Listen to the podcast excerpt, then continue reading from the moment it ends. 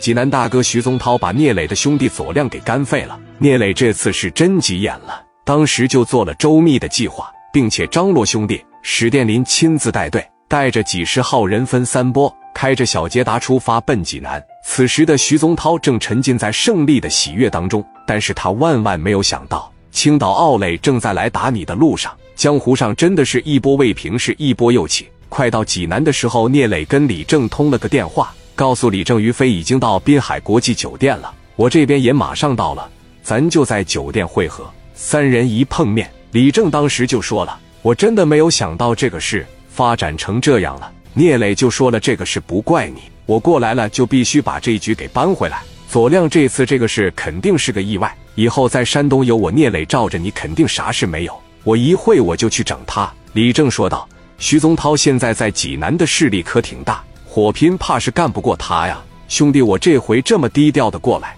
我就是防止徐宗涛注意到他不是会玩套路收拾左亮吗？那我就同样的办法，我收拾他。李铁不是和徐宗涛关系好吗？我们先去李铁的公司，威胁李铁把徐宗涛骗过来。只要徐宗涛踏进李铁的办公室，我直接让志豪就给他按住，我指定得把他打服。李正竖起大拇指说道：“兄弟，你真是那个。”这手段刚刚地，聂磊对着于飞、志豪、卢建强说道：“咱四个人先偷摸的去看看左亮去，然后咱哥几个直接奔李铁公司。行，走吧。”哥四个开着一台面包车来到医院。聂磊看到左亮浑身上下插满管子，俩手俩腿绑着石膏，特别的惨。聂磊甚是心疼，对着左亮说道：“兄弟，给我办事，把你造这逼样。”我聂磊要是不为你报仇，我都枉为你把我当好哥们。我必须帮你在济南立起来，下半辈子站不起来，坐在轮椅上，我他妈也让你在济南当老大。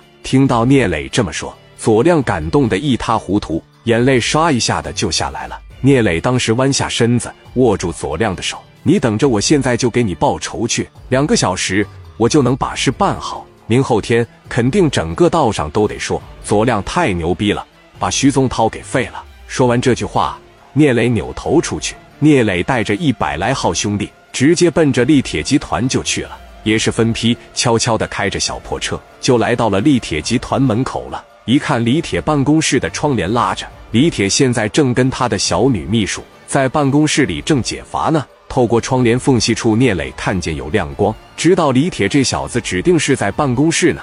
聂磊咔的大手一挥。带着兄弟们悄悄的，直接是来到了三楼。来到李铁的办公室门口，就听到里面小秘书大喘气的声音。史殿林当时对聂磊说：“哥，里面的小娘们这声音太骚了，等办完事以后，让我撬一下行不？”给聂磊当时都整无语了。你小子看到娘们怎么就迈不动道呢？不耐烦的说道：“准了，准了。”史殿林亲自带队，四大金刚手拿五莲子，啪啪一撸。朝着门把手咣咣直接就干开了。